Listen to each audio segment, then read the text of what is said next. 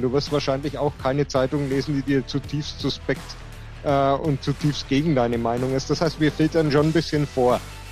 Der ist jetzt Gesundheitsminister, weil er äh, von Medien und der Bevölkerung in dieses Amt sozusagen reingefordert wurde. Also die Idee, dass die Berichterstattung irgendwie sehr politikfreundlich war oder regierungsfreundlich, äh, das sehen wir wirklich gar nicht. Äh, wir können noch so neutral behaupten und Fakten hinstellen. Wenn die jemanden nicht in den Kram passen, dann würde er das auf seine Art interpretieren.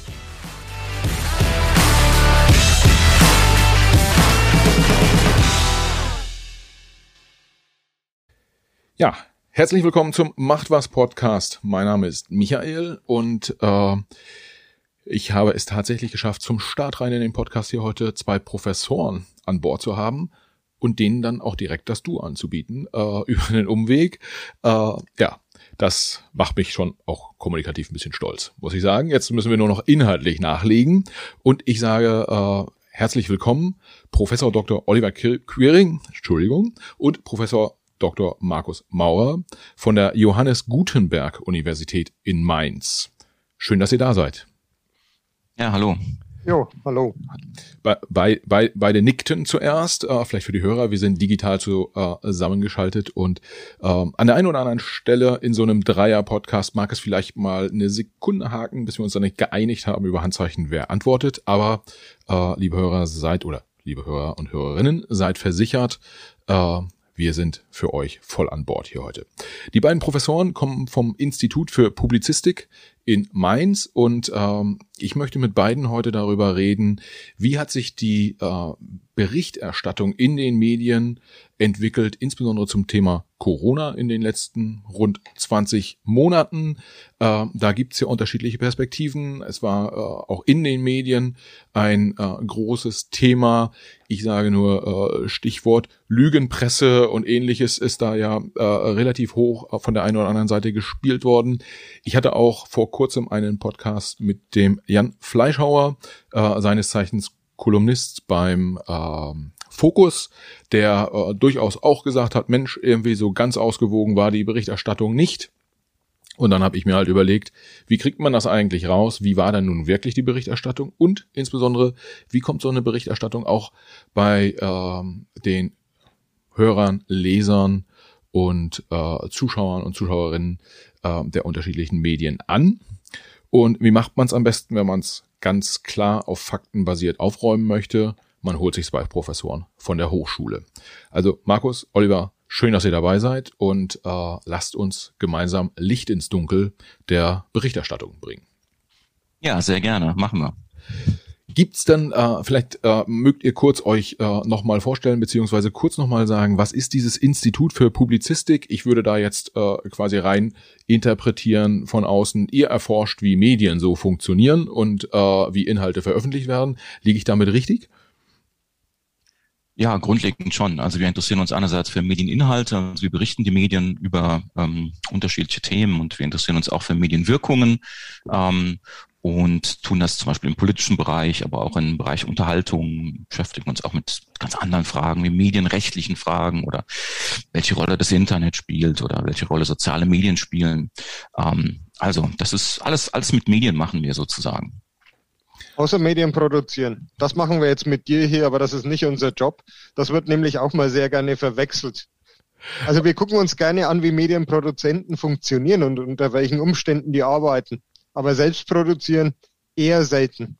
Okay, gut, dann ist das, dann ist das heute ja auch nochmal ein neu, etwas neueres Spielfeld für euch, ist ja auch ganz schön. Und Oliver, ihr, äh, gerade du guckst auch auf deinem, in deinem Spielfeld sozusagen danach, wie die Arbeit der Medien ankommt letztendlich bei den Konsumenten der Medien, richtig? Ja, in vielfacher Hinsicht. Äh, wir haben seit Jahren äh, im Kollegenkreis eine Studie, wie sich das Medienvertrauen in Deutschland entwickelt welche Bestandteile das beeinflussen, äh, wie verschiedene Bevölkerungsschichten darauf reagieren und so weiter. Äh, insofern ja.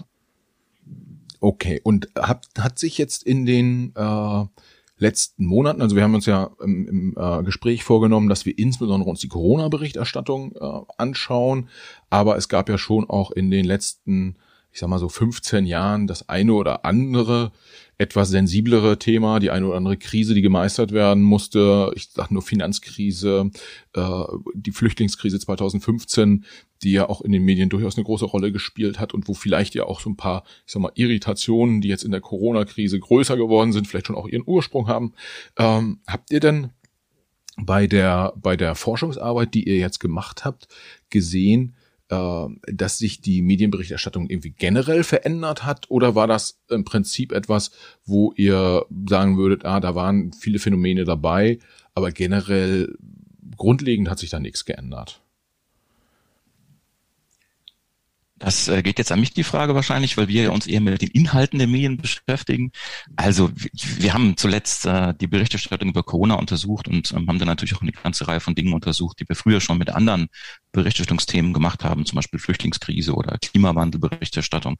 Und es gibt so Muster, die finden sich immer wieder und es gibt Dinge, die sind ähm, anders.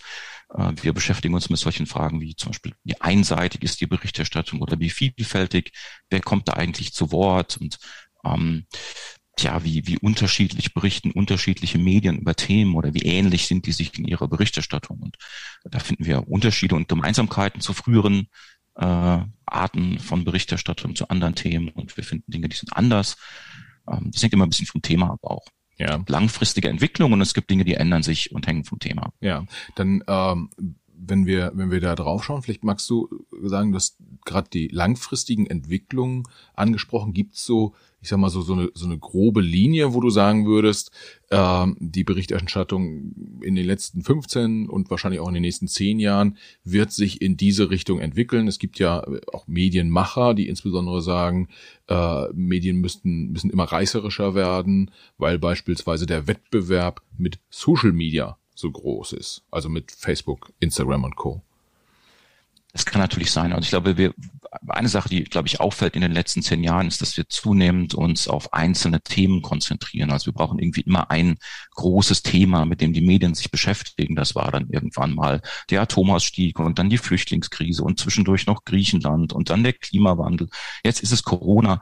Also das Problem ist, glaube ich, dass wir sehr stark ähm, uns auf ein Thema fixieren. Und das hat, glaube ich, ein bisschen mit dem zu tun, was du gerade gesagt hast, nämlich Medien kriegen ja zunehmend auch Rückmeldungen darüber, was die Leser interessiert. Und das ist natürlich einerseits ganz schön, wenn man sich äh, sozusagen anguckt, was die Leser lesen wollen und dann entsprechend berichtet. Aber es führt eben auch dazu, dass wir natürlich dann sehen, im Augenblick interessieren die Menschen sich für Corona, also machen Journalisten Beiträge zu Corona und dann fallen andere Themen vielleicht hinten runter, die auch irgendwen interessiert hätten und die wenn man so an Vielfalt denkt, wahrscheinlich auch ganz schön wären, wenn es mehr Themen in der Berichterstattung gäbe.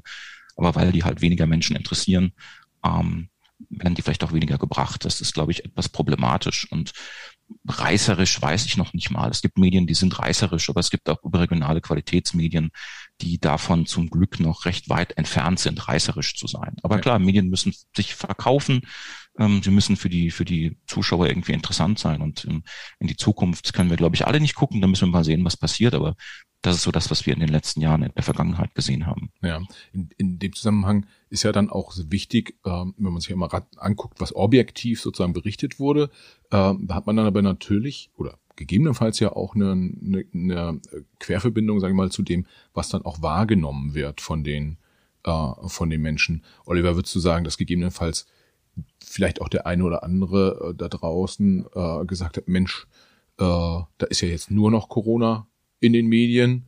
Ähm, was ist eigentlich mit anderen wichtigen äh, Themen, die kommen mir viel zu kurz, obwohl die doch vielleicht sogar da waren. Ja, das war selbst im letzten Jahr eine der wenigen Kritikpunkte an der Corona-Berichterstattung äh, von Seiten der Zuseher und Leser die sagten schon im November vor einem Jahr ungefähr, es wird ihnen ein bisschen zu viel. 40 Prozent der Bevölkerung sagte, es ist ja nur noch Corona. Und obwohl die Berichterstattung an sich zu dieser Zeit zumindest noch sehr positiv wahrgenommen wurde, weil sie viele Infos lieferte, war das vielen Menschen dann zu viel, so ein Cognitive Overflow. Ist mir genug, will ich nichts mehr hören. Das Phänomen haben auch die Kollegen vom Reuters Institute in Oxford für England dann bemerkt, wo sie das auch untersuchten äh, im Prinzip ein Überangebot oder eine Überdosis mit schlechten Nachrichten, bei denen dann viele einfach abschalteten und sagten, nee, wird mir jetzt zu viel. Also insofern merkt das Publikum schon ein bisschen von dieser Eindimensionalität in den Themen, die Markus beschrieben hatte. Ja, das heißt aber ja auch, dass man äh, sozusagen, wenn man äh, in den großen Medienhäusern unterwegs ist, ähm, hat man schon auch, sagen wir mal, so ein Stück weit irgendwie die Verantwortung, wie man auch Stimmung in der Bevölkerung beeinflusst. Das kann, kann man das daraus ableiten oder ist das kann man ist das nicht wissenschaftlich belegbar? Ja, doch, wenn man Du hast jetzt natürlich sehr breit und allgemein formuliert. Wir hätten da so einen ganzen Sack voll Thesen und Theorien dazu, wie das funktioniert. Es funktioniert nicht so einfach, weil sehr viele Menschen natürlich mit einer Voreinstellung an ihre Mediennutzung rangehen. Du wirst wahrscheinlich auch keine Zeitung lesen, die dir zutiefst suspekt äh, und zutiefst gegen deine Meinung ist. Das heißt, wir filtern schon ein bisschen vor. Aber wir können das nur im gewissen Rahmen, weil in Deutschland das Medienangebot sehr vielfältig ist. Du kannst bestimmte Informationen einfach nicht aus dem Weg gehen. Und die entfalten dann natürlich Wirkung. Also so Sachen wie, ich mache mal ein Beispiel, ein ganz simples. Wenn vor 14 Tagen klar wird, der Impfstoff wird klapp, dann gibt's Ärger. Ja. Dann erzeugt das Unwohlsein bei den Leuten und das sieht man auch in Befragungen sofort, dass die Stimmung leidet unter solchen äh, Meldungen, für die die Medien ja an sich nichts können, sondern nur weiter transportieren äh, und im Prinzip Fakten melden. Aber indem sie, und da ist auch die Verantwortung der Medien, natürlich selektieren, also genau aussuchen, welche Nachrichten sie bringen, haben sie eine gewisse Verantwortung für Stimmungen. Wenn man natürlich äh, ein Jahr lang nur noch die negativen Aspekte sendet von Corona, keine Fortschritte zeigt, keine Lösungsmöglichkeiten, äh, dann ist das ein Problem, weil es mit der Dauer auf die Stimmung der Menschen schlägt und auch in der Wahrnehmung der Menschen so ankommt. Aber da weiß Markus wieder mehr, weil wie einseitig das Ganze war, das ist seine Forschung. Ja, ich würde da direkt ein Beispiel mal bringen wollen, was ich auch mit dem Jan Fleischhauer di äh, diskutiert habe. Ähm, wir nehmen ja diesen Podcast auf, jetzt ist es Anfang Dezember, ähm, ausge, ausgestrahlt wird er wahrscheinlich Ende Dezember, vielleicht Anfang Januar. Ähm, das heißt, der für die Hörer und Hörerinnen, der Jan Fleischhauer Podcast ist dann auch schon live, könnt ihr da, könnt ihr da gerne nachhören. Mm, aber im Prinzip, äh, ich habe dann das, das Beispiel gebracht, die Bildzeitung hat, ich meine Ende, Ende November, äh, eine Schlagzeile gebracht, bringt das Impfen überhaupt irgendwie was? Und dann wurde in einem kleinen Text drunter irgendwie erklärt, wie so die Zahlen sind. Und es kam schon auch raus, äh, dass, äh, dass das Impfen was bringt. Ja, äh, oh, oh, oh Wunder. Ähm, aber wenn so eine Zeitung in Kiosk liegt und da gibt's dann die große Headline, bringt's überhaupt irgendwas? Äh, da war meine These, dass das vielleicht irgendwie so mit ja, ver verantwortungsvoller Journalismus, man transportiert vielleicht eine, eine, Message, die man nicht bringen will vielleicht sogar und die ja gegebenenfalls auch inhaltlich falsch ist. Äh, der Jan Fleischhauer meinte, naja, ist halt Boulevardjournalismus, kann man halt schon mal so machen und im Text wurde es ja aufgelöst, das sei okay. Mhm. Oliver, wie, wie, siehst, wie siehst du das in der Wahrnehmung der Leute? Lesen die Leute tatsächlich äh, tiefergehend äh, wie solche, äh, äh, solche Artikel oder sehen die die Schlagzeile und äh, lassen sich davon, ich sag mal, so ein Stück weit beeinflussen, flapsig gesagt. Oder kann man das nicht sagen? Allgemein. Das musst du, glaube ich, differenziert sagen. Erstens lassen sich verschiedene Leute verschieden beeinflussen. Das ist eine Plattitüde. Aber es hängt auch sehr stark vom Thema ab. Jetzt Corona und eine Impfung betrifft uns ja alle sehr direkt. Da kann man davon ausgehen, dass sich die Menschen eigentlich aus diversen Quellen informieren. Sehr gern auch der eigene Freundeskreis, der im Moment ja in vielerlei Hinsicht Probleme macht, weil wenn man in einer Blase gefangen ist mit Menschen, die halt gerade keine Lust zum Impfen haben, kommt man da schwer raus, wenn das die besten Freunde sind. Äh, aber es findet auf jeden Fall eine Informierung statt. Also ich kann mir kaum vorstellen, dass sich jemand mit dem Thema überhaupt nicht beschäftigt im Moment. Ja. Und dann ist so eine Schlagzeile eigentlich bei Menschen, die sagen, ich will sowieso impfen gehen, schon egal. Die regen sich höchstens über die Schlagzeile auf und sagen, naja, die Bildzeitung wieder, war ja klar. Äh, im schlimmsten Fall liest man dann nochmal drunter und guckt. Ein Impfgegner nimmt das aber möglicherweise als Bestätigung, dass allgemein Zweifel daran angemeldet werden. Ich glaube nicht, dass es im Schnitt wirklich weniger äh, viel an der Intention der Menschen verändert. Ja. es ist natürlich eigentlich ein, ein unnötiger Gimmick. Ja, das äh, bestätigt aber so ein Stück weit äh, das, was der Jan Fleischhauer dann auch noch zu den, in dem Zusammenhang meinte, dass er sagte, Menschen lassen sich deutlich weniger von Medien beeinflussen, als äh, die, der gemeine Journalist das oder der, der Journalist das gemeinhin glaubt. Ähm, vielleicht können wir da ja auch im Laufe des Gesprächs nochmal noch mal drauf eingehen.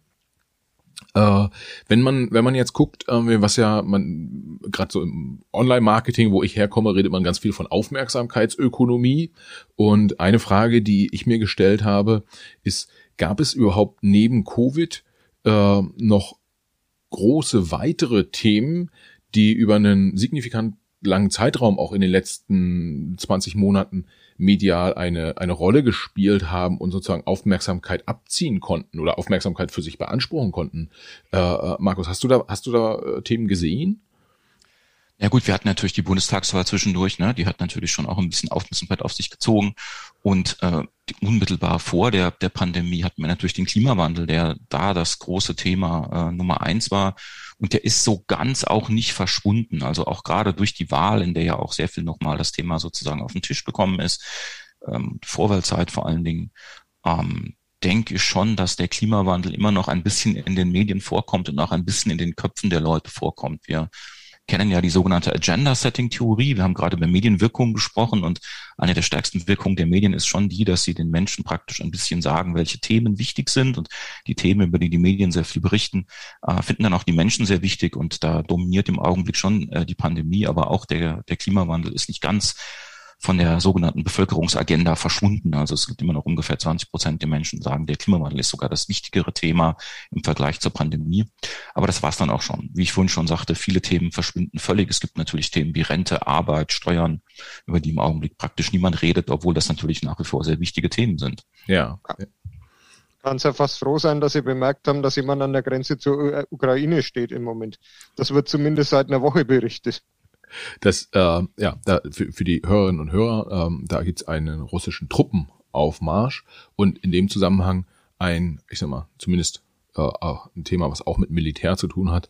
Ähm, äh, in Afghanistan im Sommer, da war zumindest meine ganz subjektive Wahrnehmung, der Abzug aus Afghanistan, der äh, nicht brillant funktioniert hat, insbesondere äh, für die für die ähm, äh, die Helfer sozusagen der Alliierten dort in, in Afghanistan äh, eine mittlere Katastrophe zum Teil war, das hat ja schon dann durchaus auch äh, eine ganze Menge Aufmerksamkeit bekommen, oder? Zwar über einen relativ kurzen Zeitraum, also nur im, im, im Juli, August, ähm, aber da schon auch dann mit einem hohen, mit einer hohen Intensität. Kann man das so sagen? Wir haben natürlich im Sommer auch weniger äh, Pandemieprobleme. Ne? Da ist dann auch die Berichterstattung deutlich zurückgegangen. Immer im Sommer parallel zu dem Rückgang der Infektionszahlen und dann ist schon auch mal Platz für ein anderes Thema. Das stimmt, aber insgesamt ist schon die Beobachtung richtig, dass das Thema Pandemie jetzt seit anderthalb Jahren vieles andere aus dem Feld schlägt und äh, längerfristig für kein anderes Thema eigentlich Platz ist. Ja. Und ich glaube auch, Entschuldigung, der Truppenabzug wurde nur so stark in den Medien, weil es ein klassischer medialer Reflex war. Der hat nicht funktioniert. Dann fangen Journalisten an, ihre Kritik- und Kontrollfunktion wahrzunehmen, was ja irgendwo auch sinnig ist, so wie das passiert.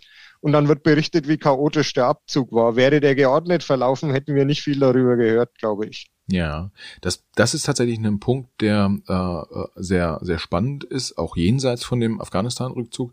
Ähm, meine Wahrnehmung ist oft, dass man sagt, äh, wie schlechte Neuigkeiten bringen durchaus mehr Aufmerksamkeit. Und ja, wenn wir über Aufmerksamkeitsökonomie reden, ähm, dann, dann hat ja, ähm, ja, ich sag mal so, jede verkaufte Zeitung, jeder Zuschauer, der, der irgendwie ein, ein Fernsehprogramm schaut oder auch auf irgendeiner Website rumklickt, hat ja auch einen gewissen wirtschaftlichen Wert.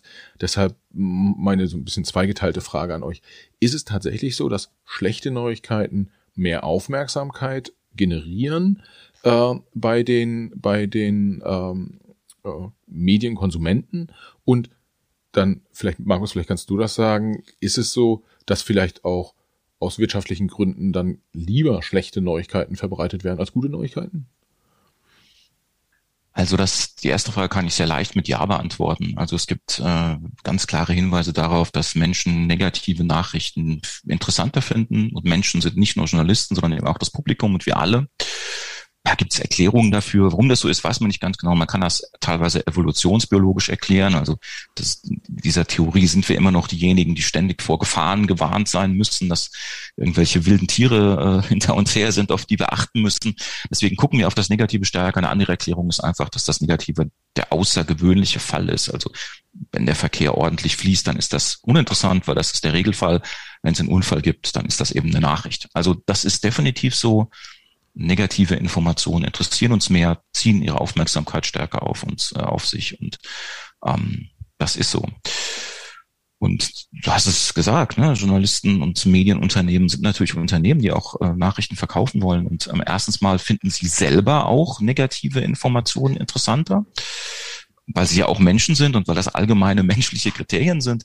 Und zweitens ähm, gucken sie natürlich sehr stark, das habe ich vorhin auch schon gesagt, darauf, was die Leute interessiert. Und diese Möglichkeit zu gucken, die gibt es ja jetzt sehr leicht, indem man eben guckt, welche Beiträge online wie oft gelesen werden. Und dann stellt man eben tatsächlich fest, dass das eben Beiträge sind, die geht zum Kriege, Krisen, Katastrophen und ähm, dann berichtet man natürlich auch stärker über solche Themen. Klar ja. ist das so. Und das heißt, Oliver, vielleicht, wenn äh, jetzt mal eine steile These, äh, da gibt's einen Nachrichtenmoderator, der bringt immer nur negative äh, Themen oder viele negative Themen, einfach aus den gerade geschilderten Gründen. Ähm, der hat dann aber nicht das Problem, dass er als Person negativ wahrgenommen wird, oder? Ähm, oder kann man das, äh, wird, wird das gegebenenfalls auch zugeordnet? Mhm. Im Zweifel könnte man ja vielleicht sogar noch einen Schritt weitergehen, dass man sagt, irgendwie nicht nur der Medienmacher oder die Medienmacherin, die da vor der Kamera steht, sondern vielleicht auch der oder die Politikerin, die interviewt wird. Äh, man, es gibt ja Leute, die sagen, der Karl Lauterbach hat relativ negativ über die über die äh, letzten 20 Monate mit ist er negativ umgegangen mit dem äh, Coronavirus, äh, dass, dass sozusagen die Person in Verbindung gebracht wird mit negativen Nachrichten. Gibt es sowas in der in der Wahrnehmung der Leute? Naja, ich glaube schon, dass die Menschen ähm, unterscheiden können, ob die Person, die die Nachricht überbringt, Überbringer ist oder verantwortlich ist. Bei Journalistinnen und Journalisten ist klar, die sind normalerweise Überbringer. Was wir hin und wieder haben, ist natürlich schon, äh, dass das Publikum negativ reagiert, wenn der Meinung des Publikums nach zu viel Bewertung durch Journalistinnen und Journalisten reingebracht wird. Also wenn man den Eindruck kriegen, Journalismus will Selbstmeinung machen, dann reagiert das Publikum und dann reagiert das teilweise auch sehr heftig. Aber auf die Meldungen nicht. Aber wenn, weil du jetzt äh, Politiker noch mit angesprochen hast, wenn Politiker natürlich in einer Live-Schalte äh, versuchen von ihrer eigenen Verantwortung abzulenken darüber hinweg zu moderieren, erkennt das Publikum auch sehr deutlich, dass das eben kein Journalist und keine Journalistin ist, sondern jemand, der verantwortlich ist. Und das überträgt sich dann natürlich schon. Äh, du hast gerade das Beispiel Lauterbach angesprochen. Das stimmt. Lauterbach hat sehr viel äh, über die negativen Seiten von Corona äh, unter die Leute gebracht. Äh, was soll er auch machen? Äh, es ist ja wenig Positives dran, außer dass ich mehr Zeit für meine Frau habe als früher ähm, fällt mir wenig ein, was gut wäre. Aber was, glaube ich, wichtig ist in dem Moment noch, er wird ja als verantwortlich wahrgenommen. Ich glaube, er wurde schon als verantwortlich äh, wahrgenommen, bevor er als Minister vorgeschlagen war, nämlich als Gesundheitsexperte. Wenn dann Lösungen mitgeliefert werden und seien die noch so hart und seien die noch so gegen die Meinung vieler anderer, ist zumindest dieser Lösungsansatz wird mithonoriert. Also so nach Motto ist nicht jemand, der klagt nur, sondern der will was unternehmen und das wird durchaus auch honoriert. Nur klagen allerdings wirkt sich schon negativ aufs Bild aus, ja klar. Ja, ja. Also kann man wahrscheinlich da auch die, der muss man ja sagen, irgendwie, äh, Karl Lauterbach wurde gestern als Bundesgesundheit, als neuer Bundesgesundheitsminister äh, vorgestellt und quer durch alle Medien und auch alle Befragungen, die es da gab, die waren ja tendenziell positiv. Also ähm, dass, äh, dass er sozusagen das Negative des, des Virus nach vorn gestellt hat in seiner Kommunikation, hat ihm dann nicht geschadet. Und die Lösungsansätze, ob die richtig oder falsch waren, irgendwie darüber kann man diskutieren, aber hat ja hier und da auch was mitgeliefert. Äh, äh, und sei es nur, er hat gesagt, wir brauchen noch mehr Lockdown. Auch das wurde honoriert dann von den, von den, von den Leuten. Und ja, deshalb wird er gerade relativ positiv gesehen. Kann man, kann man wahrscheinlich so zusammenfassen, oder? Ich würde es sogar fast ein bisschen umgekehrt sehen. Also ich glaube, dass er auch, nicht sagen hauptsächlich, aber zumindest auch teilweise deswegen überhaupt Minister geworden ist, weil, weil die SPD da richtig reingetrieben wurde von der Öffentlichkeit. Ne? Also sowohl die Medien als auch die Bevölkerung haben ja irgendwie äh, Lauterbach offensichtlich als, als Erklärer der Pandemie wahrgenommen, der sich also, weil er sich so oft äußert, auch gut auskennen muss Und ich glaube, nach allem, was man vorher gehört hat, äh, war Lauterbach nicht ansatzweise vor einem halben Jahr für dieses Amt äh, vorgesehen und ähm, ist ja auch schon mehrmals übergangen worden bei vorhergehenden äh, Regierungen. Also, da hätte er ja auch Gesundheits, als Gesundheitsexperte Gesundheitsminister werden können. Also ich denke es eher andersrum. Ne? Der ist jetzt Gesundheitsminister, weil er äh, von Medien und der Bevölkerung in dieses Amt sozusagen reingefordert wurde. Ja, umgekehrt ist natürlich die Unterstützung für ihn aber auch nicht äh, so komplett, wie wir das gerade dargestellt haben. Es ist ein großer Teil der Bevölkerung, das sieht man auch an Umfragen, die gerne noch härtere Maßnahmen teilweise gehabt hätten. Und da ist er einfach ein Protagonist, ein sehr lauter, ein erklärender, sehr engagierter Protagonist. Aber ebenso erfährt er natürlich, das darf man nicht übersehen, in einem anderen Teil der Bevölkerung, dem das alles zu weit geht, echt vehemente Ablehnung. Also das ist eine Entscheidung, ich sage mal eine Mehrheitsentscheidung für Lauterbach gewesen mit der äh, Ministernominierung, aber das ist keine 100-0-Entscheidung. Ja, das ist aber, das ähm, kann man auch sagen, dass sowohl in der Berichterstattung als auch äh, in, in, der Wahrnehmung der Leute, äh, dass es da oft auch nur dafür oder dagegen gab, also wenig in der in der Mitte so den, den, den konstruktiven Diskurs. Ähm, wir sind pro Lockdown oder wir sind dagegen. Wir sind fürs Impfen oder wir sind dagegen.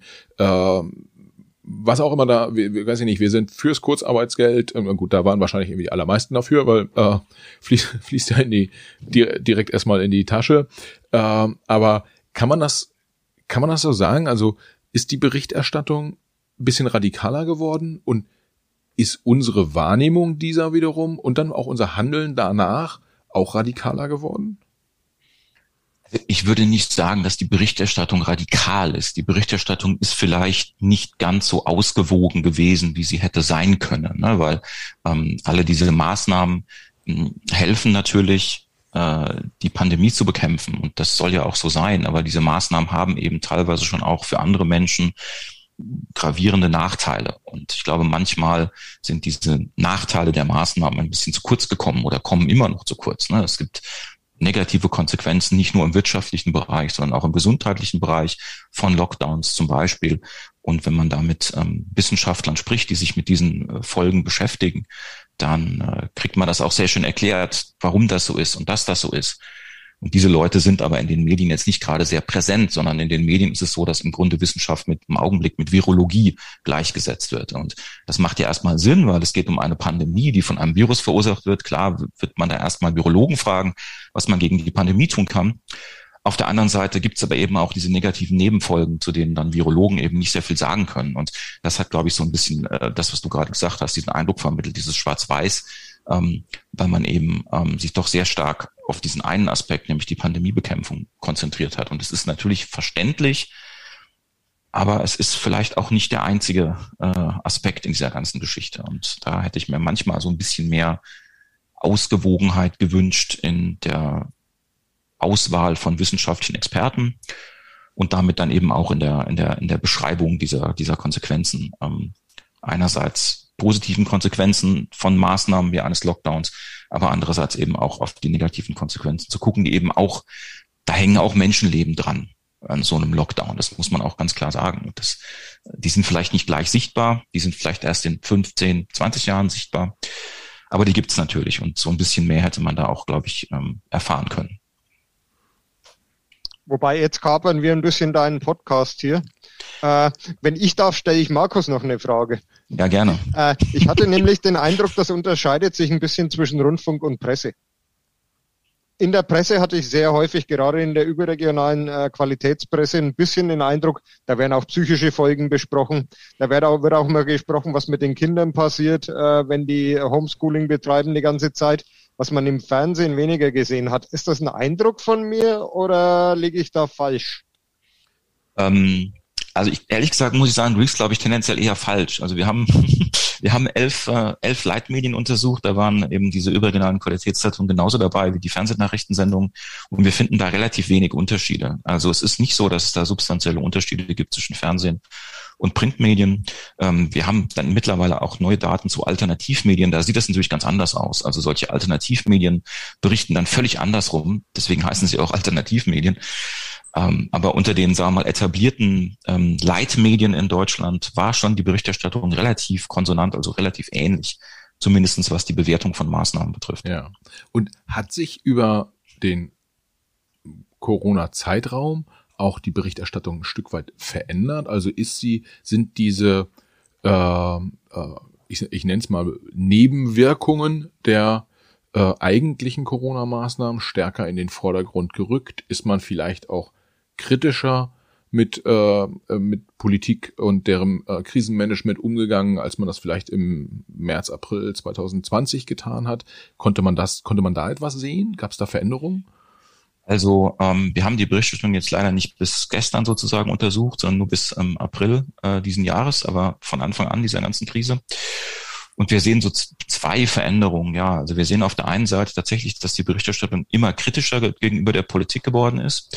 Also die Idee, dass die Berichterstattung irgendwie sehr politikfreundlich war oder regierungsfreundlich, äh, das sehen wir wirklich gar nicht. Also die Politik, alle möglichen Instanzen der Politik wurden sehr, sehr negativ äh, charakterisiert und bewertet, weil äh, die Medien sich sehr stark noch härtere Maßnahmen oder noch schnellere Maßnahmen gewünscht hätten. Aber sie war natürlich auf der Seite derjenigen, die harte Maßnahmen gefordert haben, so ähnlich wie die Regierung ja letztendlich schon.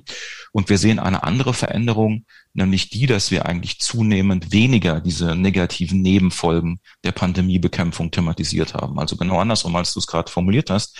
Wir sehen zum Beispiel, dass wirtschaftliche Folgen während der ersten Pandemiewelle noch relativ stark thematisiert wurden. Also die Tatsache, dass eben viele Menschen arbeitslos werden oder ihre Existenz verlieren.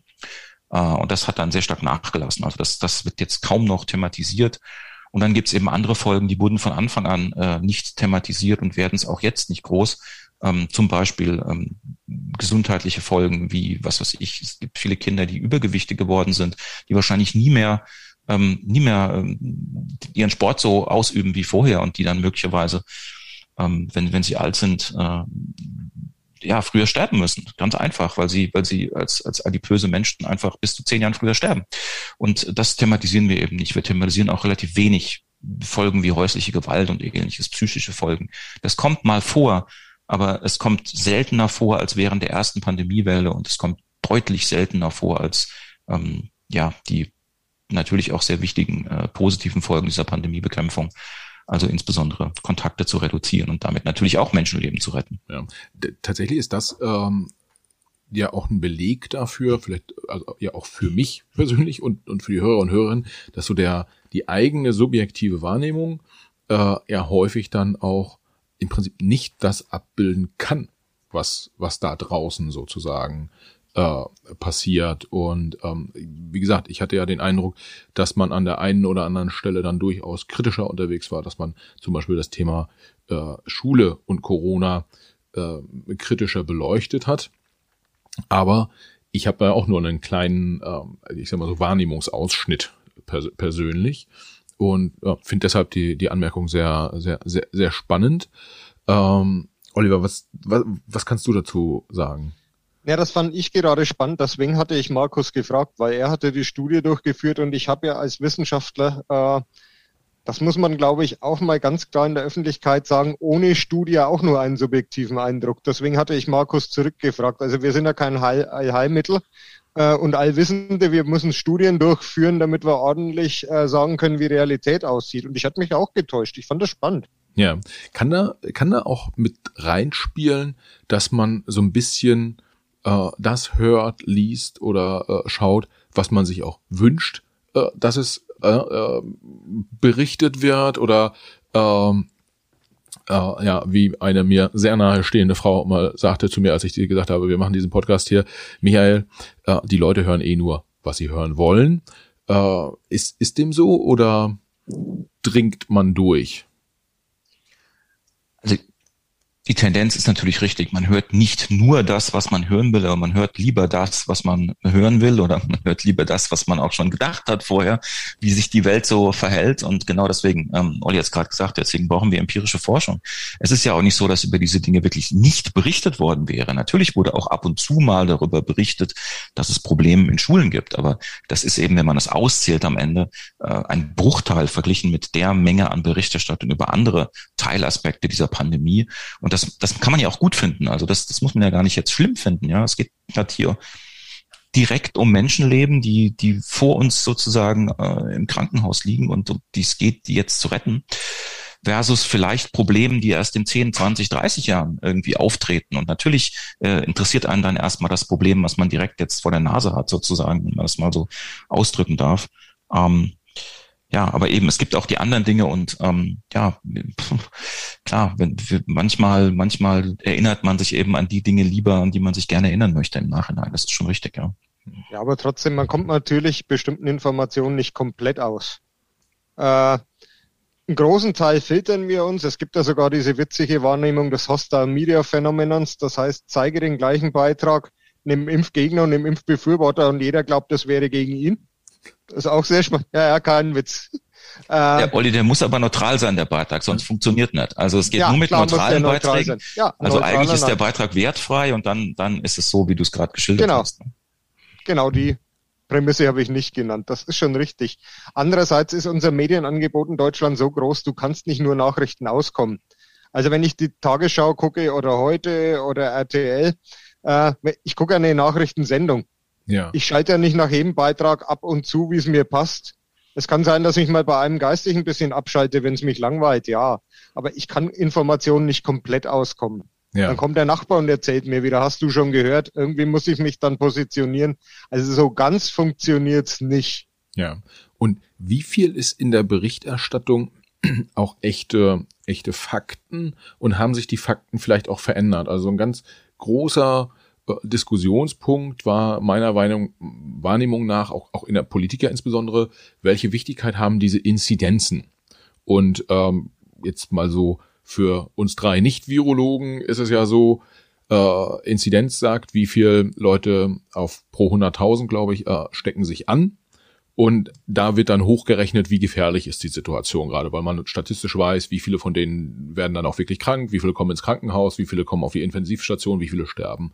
Äh, mit der Impfung sollte sich äh, das ja, diese Verhältnisse sollten sich dann ja geändert haben oder haben sich ja de facto, wenn man sich die Zahlen anguckt, auch, auch geändert. Äh, heißt, die Inzidenz kann auch ein bisschen höher sein. Es sterben trotzdem nicht so viele Leute äh, daran, weil ja auch ganz viele Leute durch die Impfung geschützt sind. Meine Wahrnehmung ist, dass trotzdem die Inzidenz immer noch so das ganz große Schlaginstrument ist als Zahl sozusagen, um die Situation zu beschreiben in den Medien. Liege ich damit falsch und gab es neben so beispielsweise Inzidenz andere, an, an, andere Fakten sozusagen, an denen die, ähm, die Gefährlichkeit der Situation festgemacht wurde und äh, äh, beschrieben wurde und waren die Medien da so ein bisschen flexibel, um da auch über auf Veränderungen ein, einzugehen?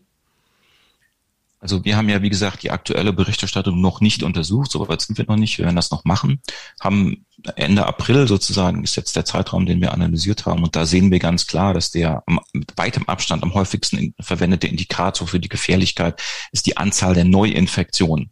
Also ist noch gar nicht mal die Inzidenz, sondern es ist, wie viel Menschen haben sich jetzt sozusagen an einem Tag ähm, angesteckt. Und natürlich ist das problematisch, weil das wissen wir mittlerweile ja alle auch, das hängt massiv davon ab, wie viele Menschen getestet werden. Es ist nicht irgendwie die Zahl der Menschen, die sich tatsächlich angesteckt haben, sondern es ist die Zahl der festgestellten Infektionen. Und ähm, deswegen ist dieser Indikator in der Tat sehr problematisch. Das Problem ist nur, dass eigentlich alle anderen Indikatoren auch irgendwie problematisch sind. Ne? Man hat ja dann versucht, diese Krankenhausinzidenz ähm, oder Hospitalisierungsinzidenz ähm, äh, einzuführen, hat dann aber irgendwann gemerkt, das ist irgendwie zwar ein besserer Indikator, aber der ist viel zu langsam. Also bis die Leute im Krankenhaus sind, ist eigentlich zu spät. Ja?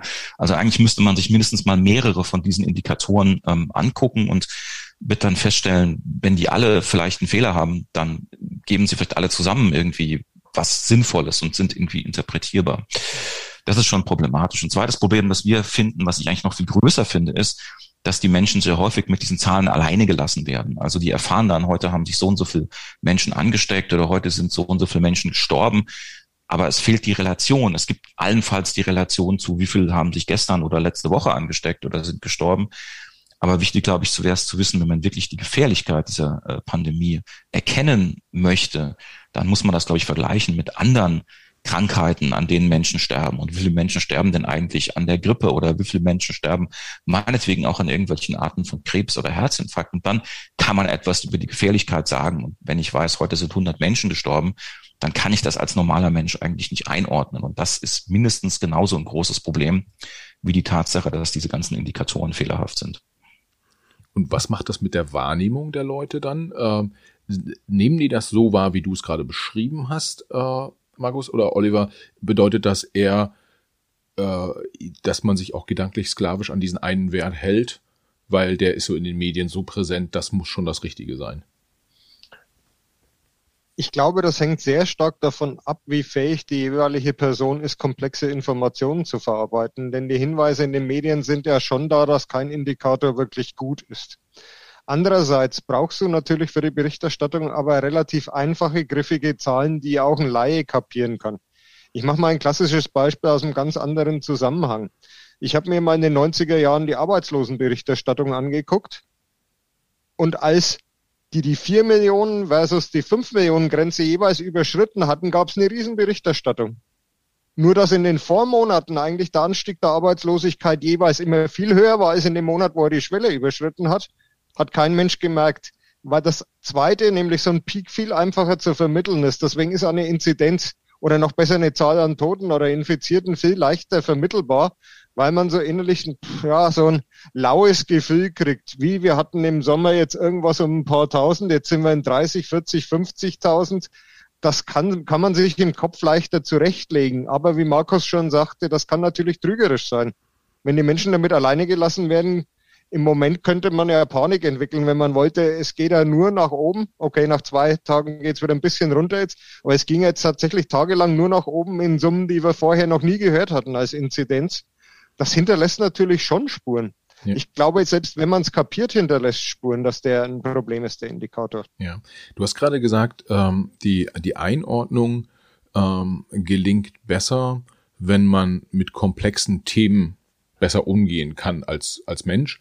Ähm, jetzt äh, frage ich mich, ähm, ist dann, ist dann die Wahrnehmung der Berichterstattung und auch die, die Einordnung und der Umgang und, und vielleicht sogar auch das Ableiten von, von Konsequenzen daraus in unterschiedlichen Milieus unterschiedlich? Also ähm, kann man nach Bildungsgrad oder nach Alter äh, oder vielleicht auch nach Fähigkeit mit sozialen Medien umzugehen. Ja, also äh, äh, die die äh, Digital Natives äh, können vielleicht äh, die die Information besser verarbeiten als ja, ich als alter weißer Mann sozusagen. Ähm, gibt's da, gibt's da Zusammenhänge, die man, die man erkennt äh, in, in Bezug auf die, auf die äh, Verarbeitung von Corona-Informationen? Also in Bezug auf die Corona-Informationen können wir das wahrscheinlich nicht sagen, aber Markus, ich muss dir da auch mal zur Hilfe rufen. Wir haben ja durchaus mal geguckt, wie Menschen aus Medien lernen. Und natürlich hilft da ein gewisser Grad an formeller Vorbildung. Es hilft auch ein gewisser Grad trainiert zu sein in komplexen Denken. Es macht also, es leichter. Ja, so ist es. Ähm, ich dachte, ihr hättet da äh, schöne Daten zu, aber ja, dann muss man es, glaube ich, allgemein erklären. In der Tat, es gibt so eine Idee, Theorie, die heißt Wissenskluft-Theorie und dann ist die Idee, dass eben die Menschen, die schon von Anfang an eine relativ hohe Bildung haben, äh, deutlich mehr aus Medien lernen als die anderen Menschen. Also dass sozusagen die Unterschiede zwischen äh, oder die Wissensunterschiede zwischen Menschen unterschiedlicher Bildungsgruppen beispielsweise durch Mediennutzung nicht etwa kleiner werden, wie man sich das wünschen würde, sondern im Gegenteil größer werden. Ähm, aber ich kenne jetzt auch noch keine Studie, die das dezidiert für die Corona-Pandemie untersucht hätte. Ähm, aber es ist natürlich jetzt, äh, kann man schon daraus ableiten, wenn das für andere Themen gilt, warum soll das jetzt anders sein? Ne? Also äh, die Hintergründe sind eigentlich relativ klar, weil die Menschen, die eine höhere formale Bildung haben, verstehen natürlich die Inhalte besser, sie nutzen auch mehr von diesen Inhalten und ähm, sie haben auch einfachen Zugang zu diesen Inhalten. Ähm, äh, und von daher ist die Wahrscheinlichkeit, dass sie sich da besser auskennen, ähm, natürlich äh, sehr groß und dass die Medien diese Unterschiede vergrößern, die Wahrscheinlichkeit ist auch sehr groß.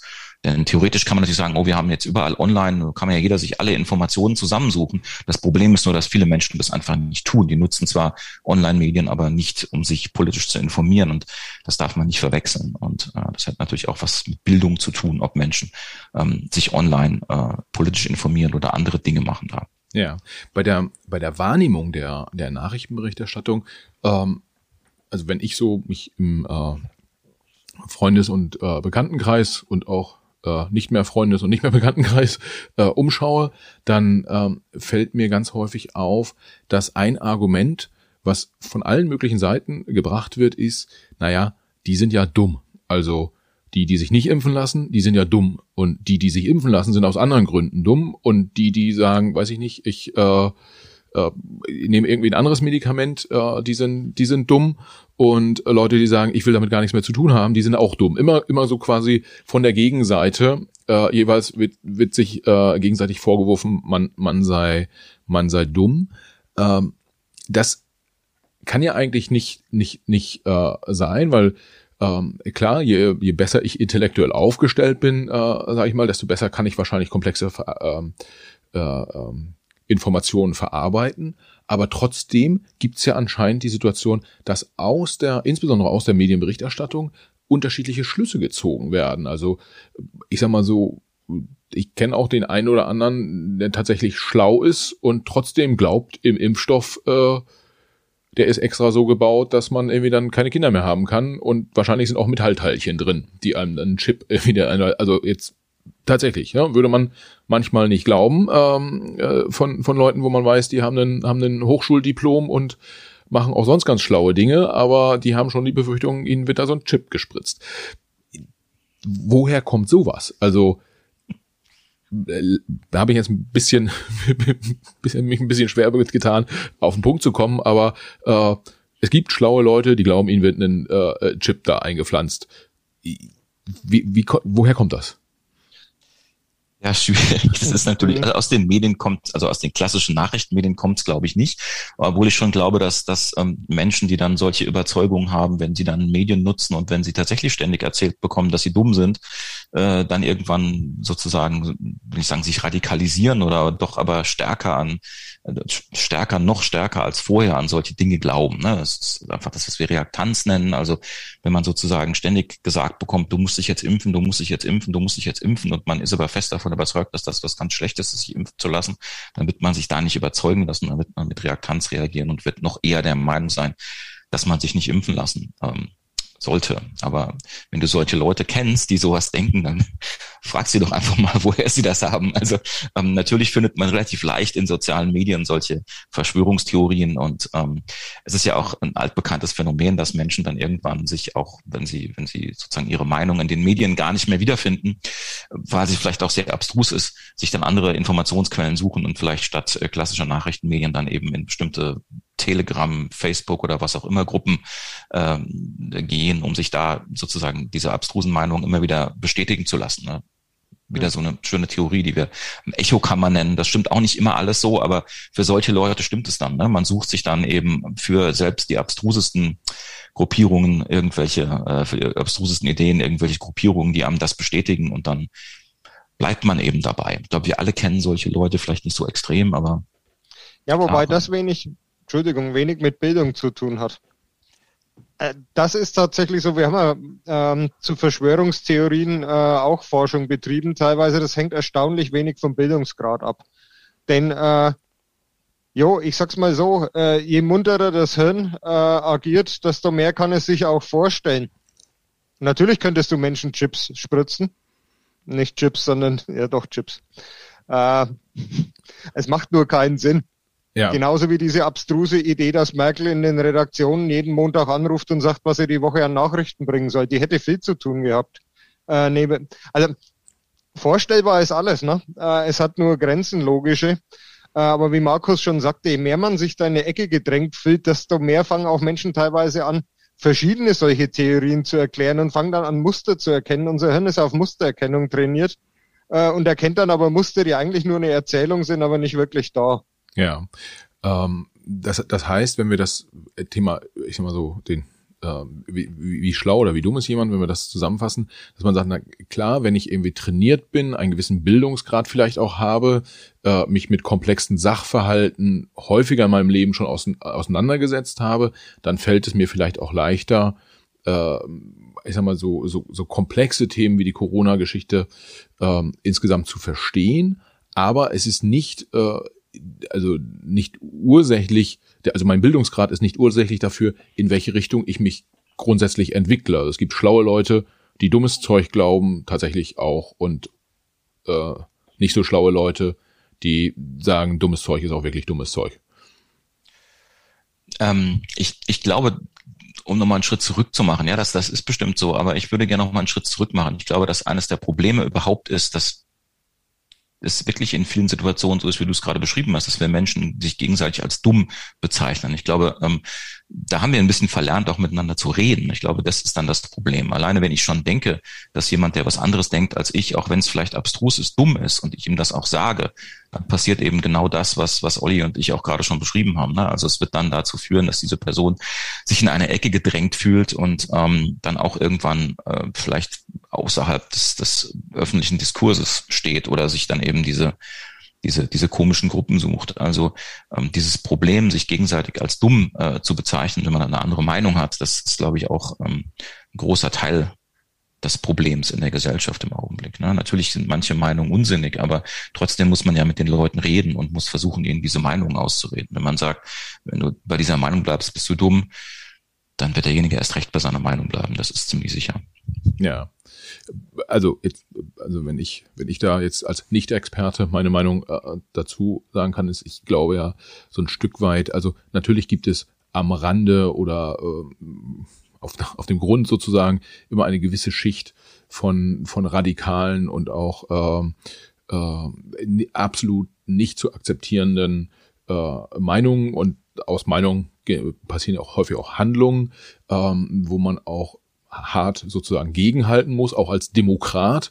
Ähm, ich glaube aber auch, dass es ganz viele Bereiche gibt, wo es einfach wichtiger ist, dass man miteinander redet, als dass man dem Gegenüber jetzt unbedingt nochmal äh, äh, klar machen muss, wie für wenig intellektuell äh, äh, arbeitsfähig man ihn oder sie hält oder äh, ähm, wie, wie, wie, für wie schlau oder für wie sinnvoll oder, oder was auch immer man das hält, was der oder diejenige äh, sagt, weil so ein Stück weit ist es ja auch so, diese Leute gibt's, ganz viele und im Zweifel hält man sich gegenseitig halt auch für so jemanden und äh, ist so ein bisschen wie das Wetter, irgendwie man kann es halt nicht ignorieren und für, für schlecht halten. Man muss halt damit umgehen. Und umgehen ist meiner Meinung nach in so einer Gesellschaft, man redet in erster Linie erstmal miteinander und schaut dann weiter.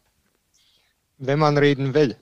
Weil du hast schon immer einen Teil in dieser Konversation, der glaubt möglicherweise nicht mal, was er verbreitet, sondern nutzt das strategisch, um Krawall zu schlagen, um Ärger zu machen, um zu provozieren.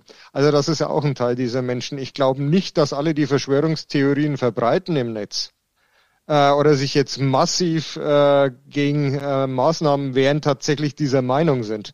Das wird schon auch strategisch genutzt. Da, da bin ich voll bei dir. Die würde ich quasi in diesen sozusagen in den, in den Rand äh, einordnen. Und ich glaube tatsächlich auch, dass äh, sowohl politisch als auch wirtschaftlich äh, unterschiedliche Gegenpositionen vertreten werden oder aus politischen oder wirtschaftlichen Gründen unterschiedliche Gegenpositionen vertreten werden, weil äh, ich sag mal so, wenn ich meinetwegen einen Blog schreibe und da radikale Thesen vertrete, der Traffic auf diesem Blog geht dann natürlich nach oben. Ähm, wenn ich, wenn ich aber irgendwie die, die, die Linie der äh, sogenannten Mainstream-Medien auf diesem Blog äh, vertrete, dann liest halt keiner, weil die Leute schauen dann eher die Tagesschau oder lesen Zeit online oder Spiegel online oder was auch immer. Ähm, das heißt, da kann schon auch oft ein, ein wirtschaftlicher äh, äh, Grund dahinter stecken und es gibt natürlich auch Leute, die haben schlicht und ergreifend einfach auch Spaß am Streit. Ja, und nicht an der Diskussion, sondern äh, am ernsthaften Streit. Das ist alles richtig, aber trotzdem möchte ich schon nochmal betonen, dass ich es auch für absolut wichtig halte, dass man, dass man äh, versucht, mit Leuten zu reden, weil wenn wir äh, sozusagen abgesehen jetzt von diesem harten Kern, den du beschrieben hast, der natürlich wahrscheinlich unbelehrbar ist, aber wenn wir davon ausgehen, dass wir, sagen wir mal, auch nur zehn Prozent der Menschen noch dazu bringen können, sich äh, zum Beispiel impfen zu lassen, indem wir ihnen das klar machen, warum das wichtig ist, dann ist es nicht sinnvoll, diese Leute auszugrenzen und zu beschimpfen, denn das wird garantiert nichts ändern sondern dann kann es nur sinnvoll sein, mit diesen Leuten zu reden. Und ähm, ja, ob die nun dumm oder schlau sind, das ist eigentlich egal. Die haben eine bestimmte Position und diese Position ist jetzt erstmal sehr kontraproduktiv in der aktuellen Lage. Und wenn man die irgendwie äh, sozusagen zurückholen will äh, für die Gesellschaft, dann, dann äh, ist Schimpfen der schlechteste Weg. Ähm, das ist einfach so. Ja, bin ich völlig bei dir. Ich glaube, da sind wir zu dritt einer Meinung. Äh, einer, einer der Gründe, warum wir damals diesen Macht was Podcast angefangen haben vor jetzt rund anderthalb Jahren. Und warum auch wir gerade heute dieses Thema hier besprechen, ist ja, äh, weil wir uns auch wünschen, dass äh, man einander ein bisschen mehr zuhört und dann miteinander ein bisschen mehr, bisschen mehr redet. Und äh, ich glaube, das, was ihr bisher jetzt schon äh, äh, an Erkenntnisgewinn geliefert habt für die Hörer, geht ja, äh, hilft halt dabei auch. Dann äh, es ist natürlich auch gerade im Medienkonsum, ja, irgendwie diese, diese Schlagworte, die da draußen ähm, äh, durch die Gegend flirren, äh, wie, wie, wie Lügenpresse, Staatsmedien etc., äh, das tut der, tut der Gesellschaft nicht, nicht gut. Und ich glaube, da haben wir an der Stelle ja schon mal ein bisschen, bisschen Licht ins Dunkel gebracht für die geneigten Hörer und Hörerinnen. Und ein Punkt, den ich, den ich nochmal sehr, sehr interessant fände zu besprechen, wäre, welche Rolle Social Media äh, dabei, dabei spielt.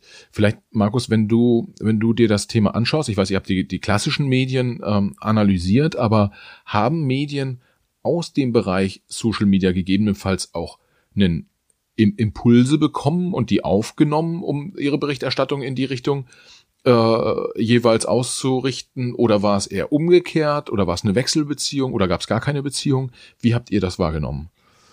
Also wir haben tatsächlich auch vor, noch äh, Social Media zu analysieren. Das werden wir auch noch machen. Wir fangen, haben schon damit angefangen, aber die Daten liegen noch nicht vor. Deswegen, also da nichts Fundiertes aus unserer Studie dazu, aber zumindestens kann man sagen, es fällt natürlich schon auf, dass zunehmend etablierte Medien auf soziale Medien zurückgreifen. Ne? Also ähm, das, das, das, das Phänomen ist gar nicht mal so sehr, dass sich jetzt unglaublich viele Menschen direkt aus sozialen Medien über Politik informieren. Die Zahlen sind immer noch nicht sehr groß und selbst junge Leute informieren sich über Politik immer noch mehr aus dem Fernsehen als über soziale Medien. Das ist eine Zahl, die auch die meisten Menschen nicht kennen und da verschätzt man sich auch ganz leicht. Aber es gibt eben zunehmend den Effekt, dass Journalisten in ihren Redaktionen sitzen und sich erstmal die ganzen Twitter-Accounts von allen möglichen Politikern angucken und gucken, was denn da so spannend ist. Und für Politiker und auch für Wissenschaftler teilweise funktionieren ähm, solche Twitter äh, und andere Accounts mittlerweile als so eine Art digitale Pressemeldung. Ne? Man schreibt da irgendwas rein und dann ist es vielleicht möglichst provokant und schon ähm, sitzen dann die Journalisten da und äh, transportieren das dann an viel mehr Menschen weiter als diejenigen, die tatsächlich Follower dieser Twitter-Accounts ursprünglich sind. Das ist schon ein ganz wichtiges Phänomen. Ähm, das kennen wir bei vielen Themen, das, das sehen wir auch ständig. Also gerade bei Online-Medien, wenn man Online-Medien äh, liest, auch die, die, die wirklich ähm, die Online-Ausgaben von den, von den Leitmedien, ähm, finden wir da immer wieder, was wie heute Lauterbach getwittert hat oder Drosten twittert heute dies und das oder na, diese, diese, diese Selfies jetzt von der äh, neuen Ampelregierung, die da äh, dauernd praktisch irgendwie rausgehauen wurden in der Hoffnung, das wird schon jetzt irgendein Journalist aufgreifen und so kam es dann auch. Ne? Also wir haben einen relativ großen Einfluss von sozialen Medien auf den Journalismus mittlerweile, der dann über Umwege sozusagen dann auch die Bevölkerung erreicht. Das ist, glaube ich, schon ein ganz, äh, ganz interessantes Phänomen da haben deutsche Politiker dann von Donald Trump gelernt, ja. Also kann man kaum aussprechen so, aber wird wahrscheinlich Aber keiner. Der, der hatte zumindest auch noch einen Haufen direkte Follower, ne? Der ja. hat ja irgendwie, was weiß ich, glaube 40, 50 Millionen Follower oder sogar noch mehr gehabt, die ihm direkt gefolgt sind, was ja bei deutschen Politikern überhaupt nicht der Fall ist. Ne? Bei Politikern in Deutschland funktioniert eigentlich nur dieser Umweg. Direkt erreichen die nicht viele Leute. Das sind ganz andere Dimensionen. Ja. Ich glaube, der Kai Diekmann hat das mal hier im Podcast so beschrieben, dass er gesagt hat, äh, der Trump, der braucht gar keine, keine normale Presse mehr der äh, spricht auch mit denen nicht mehr, der twittert und äh, dann, ich glaube, der hatte sogar 80 Millionen Follower auf Twitter und dann ähm, sind die sind die klassischen Medien halt gezwungen, es einfach bei Twitter abzuschreiben. Äh, und das ist ja schon auch, das ist das ist schon eine, eine Beziehung, die man dann zwischen Social Media und den, den klassischen Medien feststellen kann. Ähm, aber scheinbar ist das auch in in Deutschland. Ich sehe, Oliver, auf dem Bildschirm, du schüttelst ein bisschen den Kopf. Ja, ich äh, schüttel ein bisschen den Kopf, weil die haben natürlich nicht bei Twitter abgeschrieben, sondern die haben schon versucht, gerade die Qualitätsmedien in den USA das einzuordnen. Und da hat sich ja eher ein Antagonismus entwickelt. Trump hat irgendeinen Blödsinn über Twitter verbreitet und äh, die klassischen Medien sind dem, sind zwar über das Stöckchen gesprungen, ja. und haben das aufgegriffen, aber sie haben ihn oft lächerlich gemacht, in die Debunking-Sites eingeordnet und gesagt, was er heute wieder gelogen hat und so weiter. Das kam natürlich, also er hatte aber die Möglichkeit, die zu aktivieren. Das konnte er schon, ja. Ja. Aber sie, sie haben es nicht einfach weitergegeben, das nicht, um Gottes Willen. Nee, das, das, das tatsächlich nicht. Was mich da interessiert, ähm, das ist jetzt tatsächlich von Corona so ein bisschen weg, aber generell, wenn so etwas ist, äh, wie ist denn die Wahrnehmung der Leute? Also auch, auf Deut auch in deutschen Medien hat man ja ganz oft irgendwie einen Screenshot von Trumps äh, Twitter-Account gesehen, wo er dann dieses oder jenes äh, äh, geschrieben hat und drumherum war dann der FAZ Zeit, äh, Spiegel, was auch immer, Artikel äh, gebastelt. Wie haben die Leute das wahrgenommen? Haben die stärker wahrgenommen, ähm, dieses, ich sag mal so, Trump macht sich gerade lächerlich, weil er wieder irgendwelchen Quatsch behauptet, was der Redakteur dann erläutert hat drumherum, oder haben die stärker auch die direkte Message von so einem Trump wahrgenommen? Kann man dazu was sagen? Ich kenne jetzt keine Forschung, die das direkt untersucht hat. Ich kenne aber Zahlen, ähm, sozusagen zur Beliebtheit äh, von Donald Trump in der deutschen Bevölkerung. Die sind vernichtend. Ja? Also äh, ich glaube ehrlich gesagt, dass äh, wenn, wenn ich dann sehe, wie Trump wahrgenommen wurde in der Bevölkerung in Deutschland, dann würde ich schon sagen, dass äh, die Menschen eher den Artikeln gefolgt sind und ja. ähm, nicht unbedingt äh, ja, äh, gelesen haben, was Trump da selbst schreibt und das dann irgendwie toll fanden. Also ich glaube selten einen Politiker, der, der so vernichtende äh, Werte hat wie Donald Trump, ähm, hm. in Deutschland zumindest. Hm, hm. Ah, in den USA war er, äh, da stand er ja besser da, auch ähm, aber da ist ja insgesamt die Gesellschaft auch noch mal ein bisschen anders aufgestellt als in Deutschland. Aber was bedeutet das für, äh, also jetzt meinetwegen das Phänomen Trump, aber auch äh, das, was ihr sonst so seht, beide im Bereich Social Media, was bedeutet das für die für die klassischen Medien? Ähm, würdet ihr empfehlen, dass sie sich so ein Stück weiter abkoppeln auch äh, von dem, was in Social Media passiert? Also, dass man jetzt nicht als äh, Redakteur erstmal die Top 20 Politiker auf Twitter irgendwie anguckt und sagt, was da, was da los ist? Oder ist es vielleicht sogar auch die, die, also müssen Journalisten das auch machen? Und wie wird das Ganze eigentlich wahrgenommen? Also wir haben jetzt festgestellt, bei, bei Trump haben die Leute die, den Artikel drumherum äh, gelesen und haben es eingeordnet.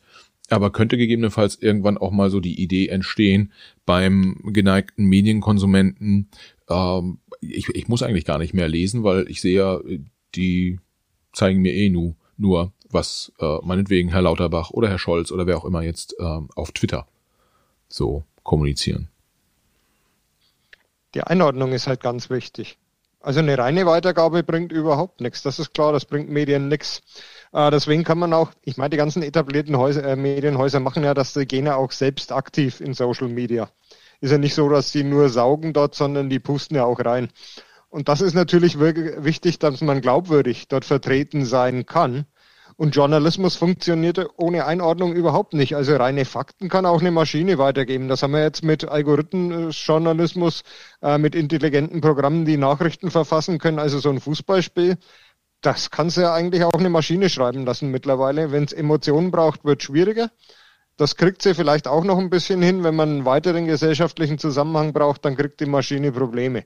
Ja, ja. Also Journalismus ist im Wesentlichen Einordnung immer mehr. Ja, okay. Das heißt, man äh, Fakten kriegt kriegt man geliefert auch oder oder Meinungen kriegt man geliefert als als Journalist, aber äh, man ordnet die dann ein, beschreibt die, äh, zerlegt die im Zweifel je nachdem ja, du musst vor allem erstmal checken, ob die Fakten überhaupt Fakten sind oder ob das einfach nur eine Behauptung ist ins Blaue und das stimmt gar nicht. Also das ist auch diese klassische Funktion des Journalismus zu checken, stimmt das überhaupt? Ja. Aus mehreren Quellen. Das, äh, tatsächlich, tatsächlich bringt mich das genau zu einem äh, Punkt, den ich, ja, wo ich quasi unsere Runde sozusagen äh, äh voll machen wollen würde.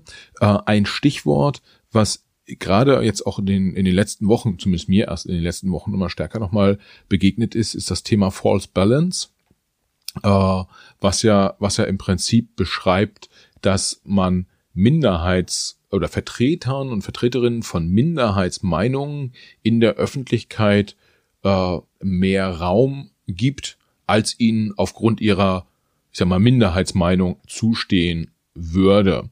Äh, gestolpert bin ich über, über eine Diskussion zwischen äh, Markus Lanz, Jan Böhmermann und Giovanni Di Lorenzo, ähm, wo, wo der, der Kollege Böhmermann vertreten hätte in der Markus Lanz Sendung.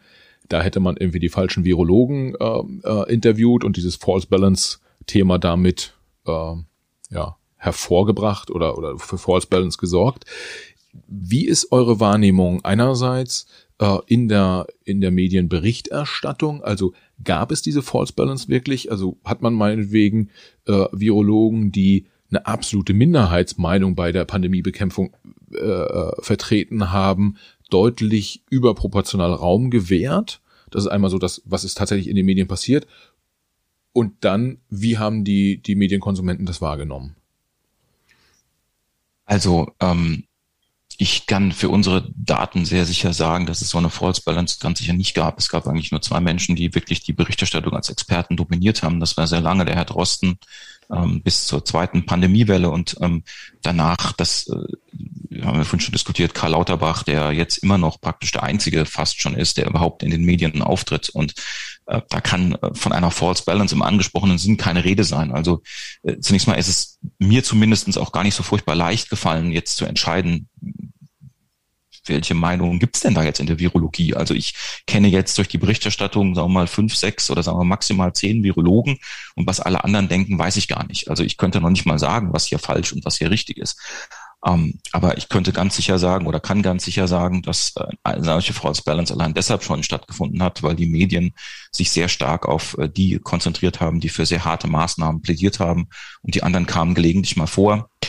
Ähm, ja, und ähm, wer da am Ende recht hat, das äh, muss man nochmal sehen. Und das Zweite, was natürlich ganz wichtig ist, ist die Frage, ähm, das habe ich vorhin auch schon mal kurz angedeutet, es geht ja nicht nur um eine Balance sozusagen zwischen Virologen, sondern der eigentliche Kritikpunkt, den ich auch tatsächlich machen würde, ist der, dass eben andere Experten, die genauso tolle, großartige Wissenschaftler sind wie die Virologen, die wir jetzt jeden Tag sehen, ähm, eine andere Perspektive auf das ganze Geschehen haben, weil sie eben auch sich mit Phänomenen beschäftigen, die dann eher sozusagen auf der anderen Seite dieser Pandemie-Maßnahmen stehen, also dort, wo negative, nicht intendierte Nebenfolgen von Lockdowns zum Beispiel ähm, zu verzeichnen sind. Und diese Leute kamen nun wirklich relativ selten vor. Und ich habe es vorhin schon versucht zu erklären, der Grund ist wahrscheinlich einfach der, dass das, was die sozusagen an Problemen äh, jetzt sehen, nicht unmittelbar deutlich wird, sondern erst in einigen Jahren. Und ähm, das führt dann wahrscheinlich dazu, dass man den, den Toten, die wir jetzt sehen, ein größeres Gewicht gibt. Und das kann man gut oder schlecht finden. Ich will das gar nicht werten, aber eine False Balance haben wir hier ganz bestimmt nicht gesehen in dieser ähm, Berichterstattung. Ja, und wenn man, wenn man jetzt darauf guckt, dass ich sag mal einfach so ein ähm, diese, diese andere Nebenwirkungen sozusagen der, der Corona-Bekämpfung, äh, äh, ist es vielleicht auch so ein Stück weit so, äh, Oliver, das, das kannst du vielleicht sagen, dass wenn man jetzt davon ausgeht, beispielsweise, äh, ja, dass jetzt noch keine Lüftungsgeräte in den Schulen stehen und wir in den, in den zweiten äh, Corona-Winter reinlaufen und da lüften ist so das, ähm, das äh, probate Mittel, um die, um die Pandemie zu bekämpfen.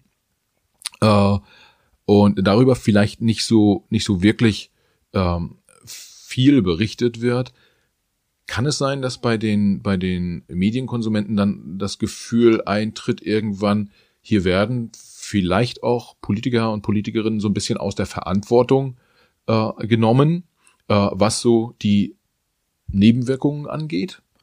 Oder ist, ist der Fokus auch bei den Medienkonsumenten sehr stark auf die direkte, die den direkten Schaden, den Corona verursacht? Jetzt war es mir zu komplex, muss ich ehrlich sagen. Jetzt konnte ich dir nicht mehr ganz folgen.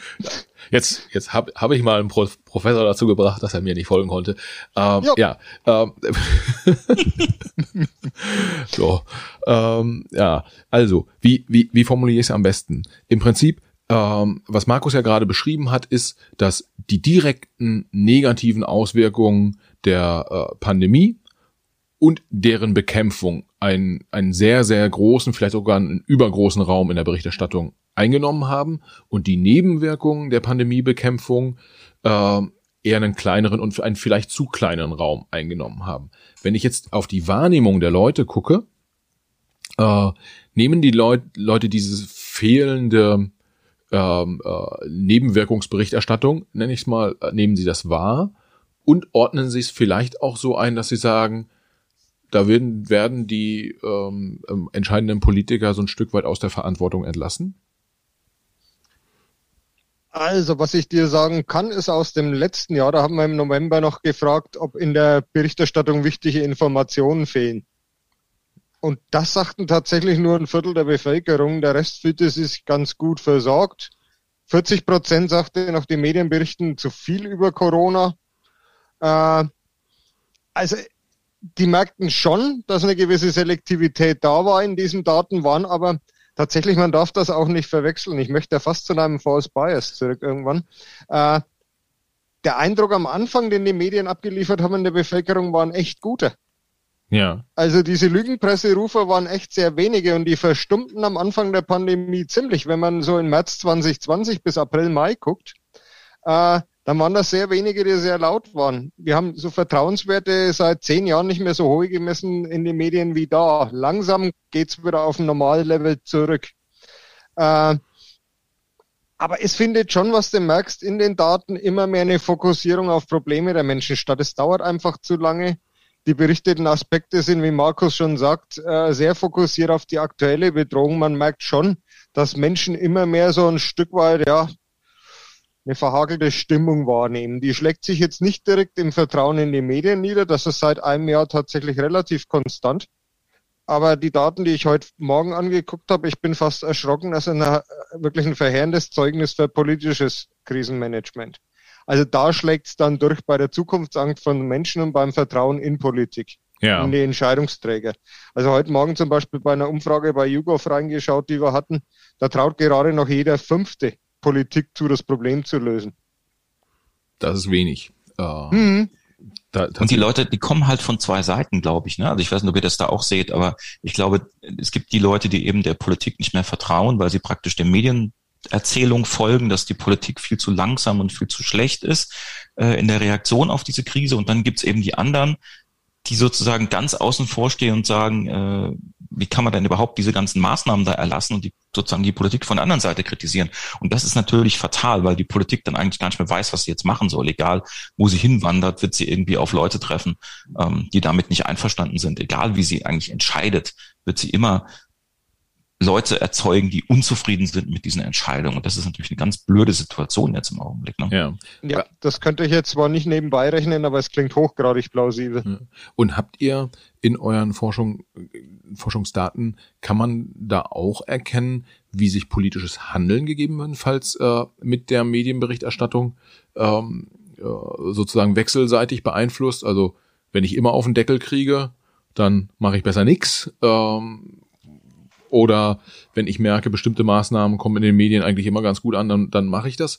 Äh, Markus, hat es da äh, Wechselwirkungen gegeben? Ich glaube, dafür ist die Sache jetzt zu ernst. Also sowas kommt natürlich schon mal vor, aber dass die, dass sich jetzt sozusagen die Politik ähm, ähm, ernsthaft überlegen würde, bestimmte Maßnahmen nur deshalb zu erlassen, weil sie in den Medien gut ankommen, ähm, das kann ich mir jetzt nicht vorstellen. Aber natürlich steht die Politik schon unter Druck, eben wie gesagt, von zwei Seiten unter Druck. Die Medien fordern mehr und schnellere Maßnahmen und es gibt andere Leute, die fordern, vielleicht ein bisschen drüber nachzudenken und zu überlegen, können wir das bisschen besser abwägen. Und dann gibt es natürlich die Leute, die sagen, ich will sowieso jetzt überhaupt hier keine Maßnahmen. Ich, das grenzt mich in meiner Freiheit ein und so weiter. Ja. Ähm, und und das, das ist, das, das ist, glaube ich, die Schwierigkeit für die Politik. Irgendwie da, da, da kann man es eigentlich kaum irgendwem recht machen oder zumindestens kann man es nicht allen recht machen. Und ähm, ja, ich glaube schon, dass die Politik sich in manche Dinge äh, von den Medien reinquatschen lässt. Also ich habe das vorhin schon mit Lauterbach gesagt. Ich glaube, das ist so ein Fall, ähm, aber da ist jetzt natürlich der Schaden auch nicht so groß, wenn man, wenn man das so macht. Hat man jetzt irgendwie Mütze nicht oder wen auch immer verärgert, weil der kein Ministeramt bekommt. Aber ähm, das ist vielleicht verschmerzbar, aber dass die, dass die Politik sowas macht, dass sie die Maßnahmen an den Medien ausrichtet. Das, ähm, das, das glaube ich jetzt nicht, ähm, außer dass sie halt irgendwann denkt, wenn die Medien jetzt ständig sagen, ihr müsst schneller, ihr müsst schneller, ihr müsst schneller, dann werden sie sich wahrscheinlich mittlerweile auch etwas stärker beeilen, weil, weil der Druck natürlich schwer auszuhalten ist. Ja, ja. Okay. Vielleicht letzte abschließende Frage ähm, in dem Bereich. Ihr habt jetzt die äh, Studien ja ähm, äh, veröffentlicht und ähm, wie ich eingangs ja sagte, der Jan Fleischhauer hat ja durchaus auch immer so ein bisschen, bisschen Kritik geübt an seinen Medienkollegen. Mhm, Markus, das, was du jetzt äh, geschildert hast, ähm, diese Fokussierung auf die kurzfristigen Corona Schäden und ähm, das vielleicht ein bisschen zu wenig beachtende der, der Nebenwirkungen. Äh, als du die Studie veröffentlicht hast, haben das ja auch Medienvertreter wahrscheinlich sich mal angeguckt. Wie war denn die Reaktion aus den Medienhäusern oder gab es Reaktionen darauf? Ja, ganz viele. Also klar, es haben sehr viele Medien über die Studie berichtet. Wir haben die Studie auch in Berlin präsentiert und haben da auch gleich mit, mit Vertretern von FAZ und Süddeutschen und so weiter diskutiert. Also es gibt, es gibt Dinge, glaube ich, die Journalisten mittlerweile selbst erkennen. Ähm, das finde ich auch sehr gut. Also diese, diese Idee zum Beispiel, dass man, dass man die Dinge besser einordnen kann, dass man vielleicht auch hätte tatsächlich mal Wissenschaftler aus anderen Disziplinen ähm, hinzunehmen äh, sollen. Ähm, das ist, glaube ich, etwas, was, was Journalisten, äh, also die, diese, diese, diese, diese, ich will es gar nicht Kritik nennen, wir kritisieren ja niemanden, sondern wir stellen das einfach nur fest, wie das ist. Aber äh, wenn wir sie kritisieren würden, dann würde man sagen, sie können mit dieser Kritik leben, sozusagen. Dann gibt es natürlich oft tatsächlich dieses False Balance Argument, das gerne ins Feld geführt wird. Das scheint mir gerade im Journalismus so ein bisschen äh, ein, ein, ein Modeargument zu sein, wenn man sich verteidigen möchte da haben wir schon viel zu gesagt. Ähm, ich glaube, dass das ähm, natürlich wäre es jetzt falsch gewesen. Äh, das würde aber auch nie jemand verlangen. Es wäre natürlich falsch gewesen zu sagen, äh, wir lassen jetzt Corona-Leugner äh, zu Wort kommen im großen Stil, einfach nur um die Vielfalt zu sichern. Also darum kann es natürlich nicht gehen. Aber das, das, das ist aber auch klar. Sie haben nicht so ein simples Verständnis von Ausgewogenheit, wie, wie es da in dieser False Balance Theorie manchmal unterstellt wird. Ähm, also viele sehen Journalisten, glaube ich, schon ein und teilen das auch. Und ich bin auch sehr froh, dass ich werde nächste Woche schon wieder beim großen öffentlich-rechtlichen Sender sein und, und mit denen diese Daten diskutieren. Also ich finde das schon ganz toll, wie Journalisten mittlerweile äh, auch ein Interesse an solchen Daten haben. Aber natürlich gibt es bei vielen auch erstmal so eine Abwehrreaktion, wie wir ja alle als Menschen so sind, dass wir uns ungern kritisieren lassen. Und ähm, da, da wird dann auch manches in Zweifel gezogen. Und dann gibt's, was ich am allerschlimmsten finde, ähm, das hast du gar nicht gefragt, aber das möchte ich jetzt schon noch sagen, was ich am allerschlimmsten finde, sind natürlich Berichte dann von sogenannten Alternativmedien, die das dann aufgreifen ähm, und diese Daten dann auch teilweise verdrehen und so tun, als ob wir ihnen praktisch Argumente liefern würden, als ob wir jetzt behaupten würden, die ganze Berichterstattung ist einseitig und regierungsfreundlich und als ob es ein Beleg dafür wäre, dass AfD und, und äh, wer auch immer ähm, Recht hat. Und das ist natürlich dann ganz besonders schlimm, wenn dann die eigenen Daten so verdreht werden und man praktisch von Leuten instrumentalisiert wird, äh, von denen man sich nun wirklich gar nicht instrumentalisieren lassen möchte. Man, man möchte, auch wenn man es nicht vermeiden kann, aber man möchte ja auch nicht von der falschen Seite Beifall bekommen. Ja, um das, das kann ich sehr gut, sehr gut nachvollziehen. Und ähm, ich finde gut, dass ihr veröffentlicht und dass ihr halt auch so neutral veröffentlicht und einfach sagt, so ist es halt, so sind die Fakten und ähm, die Interpretation, die kann vielleicht der ein oder andere dann auch, auch selber machen. Wobei du natürlich immer das Problem hast, du wirst nicht neutral wahrgenommen. Das hatten wir ja vorhin schon. Äh, wir können noch so neutral behaupten und Fakten hinstellen. Wenn die jemanden nicht in den Kram passen, dann würde er das auf seine Art interpretieren. Ja. Mhm. Äh, Oliver, wenn du, äh, weil du gerade sagst, äh, die äh, Interpretation äh, ist wichtig, was würdest du sagen, jetzt so abschließend, die, die, die Wahrnehmung der Medienarbeit, äh, geht die generell in die Richtung, das, was Markus auch so mit seiner, mit seiner Studie herausgefunden hat? Vielleicht können wir das nochmal, kann man da so, so, so eine Klammer drum machen? Oder ähm, äh, ist, die, ist die Wahrnehmung generell der Medien doch nochmal ein Stück anders. Also so differenziert, wie Markus das erhoben hat, wie die Berichterstattung ist, kann ich dir natürlich keine Auskunft geben. Ich kann sagen, wie stark den Medien vertraut wurde, ja. wie zufrieden die Menschen mit der Berichterstattung waren. Äh, das kann ich. Ja. Und ich kann vielleicht in dem Zusammenhang mit einer Mehr aufräumen. Wir haben ja tatsächlich so seit 2013 äh, eine kleine laute Schar, die Lügenpresse ruft es hat sich nicht viel verändert im Vertrauen über die letzten 10, 15, 20 Jahre in Deutschland. Es ist ein bisschen prononcierter geworden in der Äußerung. Es gibt mehr Menschen, die sagen, ja, ich traue denen. Ein bisschen mehr, die sagen, ich vertraue denen nicht. Man bezieht schärfer das äh, Position. Aber im Schnitt hat sich nicht so viel getan vorher. Also das ist eigentlich eine Mehr, die da äh, durch die Medien seit Jahren getrieben wird. Und wir können immer wieder mit Daten zeigen, die Bevölkerung geht nicht so wirklich mit. Äh, und so war das auch am Anfang. Über die Berichterstattung über Corona waren Menschen tatsächlich dankbar, dass da vernünftige Infos geliefert wurden. Große Teile der Bevölkerung haben ganz klassische Medien genutzt, also öffentlich-rechtlichen Rundfunk, die Tageszeitung und haben nach Informationen gesucht, die verlässlich sind, weil sie erstaunlicherweise in der Krise die dort am meisten vermutet haben. Ja. Das hat dann im Verlauf der Krise ein bisschen abgenommen. Aber tatsächlich würde ich sagen, wir sind jetzt, was Vertrauen in die Medien, in die Berichterstattung angeht und so weiter, vielleicht wieder auf dem Vorpandemieniveau. Aber da ist nichts abgeschmiert, nicht wirklich. Es ist eher so, dass Corona lange andere Themen mitgenommen hat. Dass ja. aufgrund der Berichterstattung den Medien stärker vertraut wurde und bei anderen Themen dann dieses Vertrauen übertragen wurde. Also es bröckelt auf keinen Fall so wie im politischen Vertrauen. Das, das ist ja, prinzipiell ist das ja eine gute Botschaft, weil ähm, wenn man dem, also wenn man schon den politischen Entscheidungsträgern so deutlich weniger äh, ähm, Kompetenz äh, zumisst, gerade irgendwie Probleme lösen zu können, dass man dann, dass zumindest das Vertrauen in die Medien, die ja darüber berichten und auch die vierte Gewalt äh, im Staate sind, ähm, da weiterhin gutes Vertrauen entgegenbringt, ähm, ich, das halte ich jetzt gesellschaftlich für, für durchaus, durchaus wertvoll.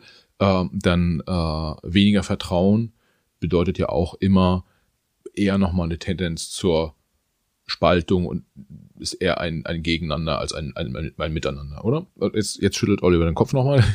Äh, ja, ich glaube eher, dass die Äußerung des jeweiligen Standpunktes äh, stärker wurde. Also vertraue ich denen, vertraue ich denen nicht. Ja. Wenn du das noch vor 20 Jahren gefragt hast, haben die meisten gesagt, ja, mal so, mal so, ne? Teils, ja. teils. Ja. Und jetzt in dieser gesellschaftlichen Debatte positionieren sich Menschen stärker und zwar auf der Seite, nee, im Zweifel vertraue ich.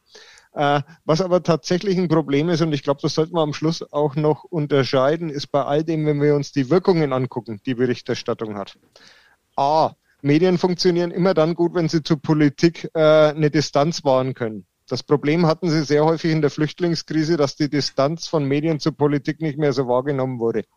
Äh, in der Corona-Pandemie jetzt schon eher. Also neutral Maßnahmen konnte man auch wesentlich kritischer beleuchten als in dem anderen Fall. Dann performen die eigentlich gut und performen auch in den Augen der Bevölkerung gut. Und Medien verlassen sich äh, konzentrieren sich teilweise zu stark auf die Angriffe auf sie selbst. Wie Markus schon sagte, da entsteht dann Reaktanz. Und wenn sie mal anfangen würden, das vernünftiger einzuordnen, könnten sie ein Stück weit ruhiger sein. Ja. Viele Redaktionen. Das heißt, die eigene Arbeit äh, ein Stück weit entspannter bewerten sozusagen und sich nicht von der Bewertung von außen äh, treiben, treiben lassen, meinst du damit? Oder? Ja, nicht von kleinen Bevölkerungsteilen treiben lassen. Ja. Und äh, also nicht von kleinen Bevölkerungsteilen treiben lassen und Distanz zu den Mächtigen wahren. Im Prinzip ja das klassische journalistische Ethos, was ja, da weil das wird tatsächlich so. Journalismus ganz übel genommen, wenn die Distanz wegfällt. Oder ja. man dann den Eindruck gewinnen könnte, Distanz würde wegfallen. Das wird ihnen wirklich übel genommen. Ja, okay. Das ist ja äh, eigentlich fast schon das, das äh, perfekte Schlusswort sozusagen als äh, Rat an die Medienmacher und Macherinnen wahrt Distanz, dann werdet ihr äh, äh, dann, dann werdet ihr von euren Medienkonsumenten auch besser, besser wahrgenommen. Ich möchte euch beiden aber trotzdem nochmal äh, die Möglichkeit geben, jeweils einfach nochmal, wenn ihr wollt, was loszuwerden in Richtung Hörer und Hörerinnen. Äh, Gibt es irgendwie was, wo ihr sagt, aus den letzten zwei Jahren eurer Arbeit, das habt ihr mitgenommen, das ist euch wichtig, äh, einfach einer größeren Audience nochmal mitzuteilen? Weiß ich gar nicht, ob ich das einer, einer größeren Audience mitteilen wollte, aber weil wir gerade Ratschläge an Journalisten verteilen. Also ich, ich, einen Ratschlag habe ich auf jeden Fall noch. Ähm, ein bisschen mehr Konstruktivität, also Distanz zu den Mächtigen ist ja super. Das, das muss aber nicht heißen, dass man sozusagen auf die einprügelt, sondern äh, oder nur auf die einprügelt. Ähm, ich glaube, es ist wichtig, dass Journalismus sich mit Problemen beschäftigt. Natürlich, ja, wir, haben es vorhin gesagt, das, das, was die Menschen interessiert, das interessiert die Menschen nicht, ob es keinen Unfall gibt. Der Unfall ist interessant und keine Naturkatastrophe oder keine Pandemie ist keine Nachricht, aber eine Pandemie ist eine Nachricht. Also das ist ja klar. Journalismus beschäftigt sich mit Problemen. Aber wenn man möchte, dass Menschen was lernen aus Journalismus und wenn man als Journalist möglicherweise sogar Menschen zum Handeln motivieren möchte, zum Beispiel zum Impfen oder etwas gegen den Klimawandel zu tun oder was auch immer, dann gelingt das nicht einfach nur durch diese kritische Haltung gegenüber den Mächtigen, sondern das gelingt deutlich besser, wenn man den Menschen auch eine Lösungsmöglichkeit für diese Probleme aufzeigt und ihnen überhaupt das Gefühl gibt, dass die Probleme auch lösbar sind, weil sonst resignieren die Menschen und sie werden apathisch. Und deswegen ähm, wäre meine Bitte, ist ja kein Rat, ich bin ja überhaupt nicht in der Position hier, den Journalisten irgendwas zu raten, aber meine Bitte an den Journalismus wäre, über sowas wie konstruktiven Journalismus nachzudenken Also ist es nicht sinnvoll, neben den Problemen auch ein paar Erfolge zu thematisieren, die den Menschen das Gefühl geben, es kann sich was verbessern und eben auch Problemlösungen aufzuzeigen, die den Menschen auch selbst Lösungsmöglichkeiten an die Hand geben, was sie tun können, um Probleme zu lösen. Und ähm, das fände ich noch einen, einen weiteren Rat an den Journalismus, zusätzlich zu denen, die Olli gerade äh, schon ins Spiel gebracht hat. Ähm, Oliver, möchtest, möchtest du auch noch äh, einen, einen Abschlusssatz an die, an die Hörer und Hörerinnen richten? Äh, oder, oder hat's der Markus gerade schon erschlagen, sozusagen? Oh Gott. Schlimm, wenn ich das letzte Wort haben muss, aber der konstruktive Journalismus wird im Journalismus ja gerade im Qualitätsjournalismus schon diskutiert. Der hat natürlich auch seine Grenzen. Aber ich glaube, da befindet sich Journalismus gerade selbst in Erfindungsphase und das, da können wir ihnen wenig helfen. Das müssen sie schon selbst hinkriegen. Ja. Und äh, ja, wie, wie Markus schon sagte, wir sind ja nicht in der Lage. Das war jetzt aber unlogisch, Olli. Jetzt haben wir, ich habe gerade gesagt, man muss Lösungen aufzeigen. Und du sagst, wir können denen nicht helfen, sie müssen es selbst hinkriegen. Was ist denn das für ein Schlusswort? naja, wie immer bei uns beiden, wir kennen uns zu lange. Ja, äh, das, das, das Gute dabei ist, äh, auch für die Hörerinnen und Hörer, auch Professoren sind Menschen, ja. und äh, aber äh, zusammengefasst, im Prinzip ist ja auch so ein Stück weit eine, eine Bitte, nicht, nicht, nicht ein Ratschlag an die Medienmacher und Macherinnen, sondern eine Bitte, äh, wahrt Distanz und seid konstruktiv. Das finden wir auch als Medienkonsumenten gut. Ja. So okay. können wir das sagen, ja. All, alles klar, beide nicken. Dann äh, sage ich an dieser Stelle, äh, liebe Professoren, ganz herzlichen Dank. Äh, es war super erkenntnisreich mit euch und hat auch noch riesig Spaß gemacht. Äh, schön, dass ihr euch die, die Zeit genommen habt und ähm, uns habt mal ein bisschen hinter die Kulissen hören lassen. Äh, ja, war eine runde Sache. Danke euch. Ja, danke auch. Sehr gerne. Hat Spaß gemacht. Ja, danke für die Zeit.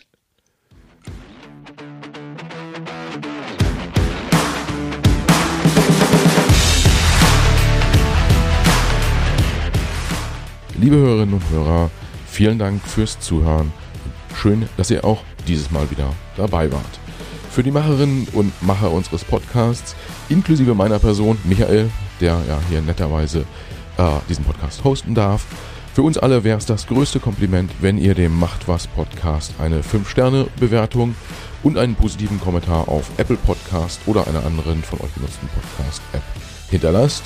Wir freuen uns auch, wenn ihr dem Macht was Podcast auf Instagram, Facebook, LinkedIn oder Twitter folgt.